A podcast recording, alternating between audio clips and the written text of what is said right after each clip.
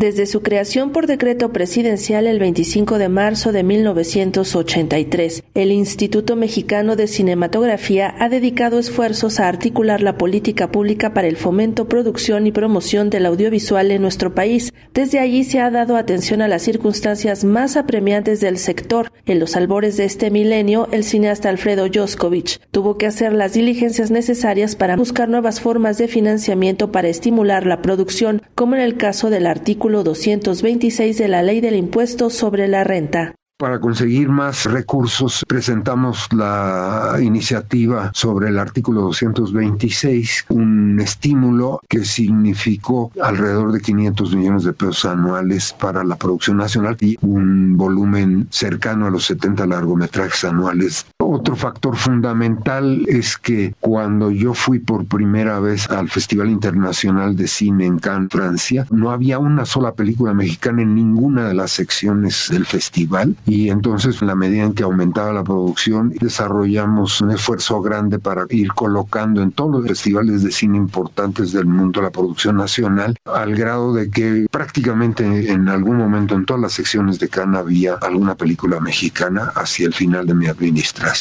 y eso le volvió a dar presencia al cine mexicano de manera internacional. Al aumentar sensiblemente la producción cinematográfica, el siguiente problema que hubo que enfrentar fue el de la distribución y la exhibición, dominadas hasta entonces por un duopolio nacional y por las prácticas avasalladoras de la industria hollywoodense. Ese fue el escenario con el que lidió la guionista Marina Stavenhagen, directora del IMCINE del 2007 al 2012.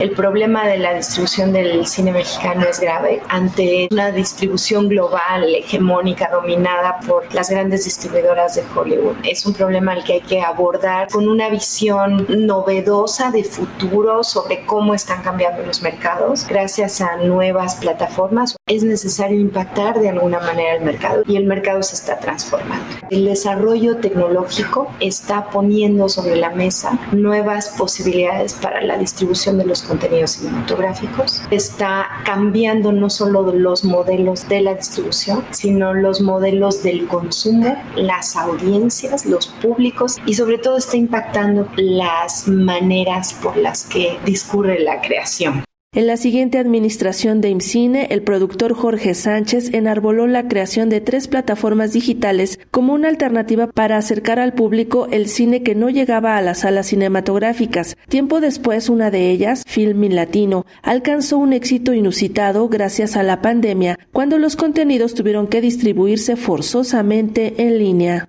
Filmin Latino es una plataforma digital que es una iniciativa del Instituto Mexicano de Cinematografía. Queremos llegar a las audiencias que no tienen acceso al cine nacional y al cine de calidad. Somos mexicanos, tenemos que ser capaces de ver qué hay afuera y qué somos adentro. Después de Jorge Sánchez fue la cineasta María Novaro la encargada de tomar las riendas de IMCINE, una gestión tocada por una de las más grandes crisis que haya experimentado la dependencia debido a la extinción en 2020 de los fideicomisos Fidecine y Foprocine. El 2 de abril se publicó el decreto de extinción de los fideicomisos de este país. Afectaba claramente al Foprocin. También era vulnerable el Fidecine. Había que proceder muy rápidamente para que Hacienda autorizara nuestro alegato, nuestra argumentación de que era necesario conservar los dos fideicomisos y transitar a un fideicomiso integral o único, conservando todos los tipos de apoyo que da cada uno de los fideicomisos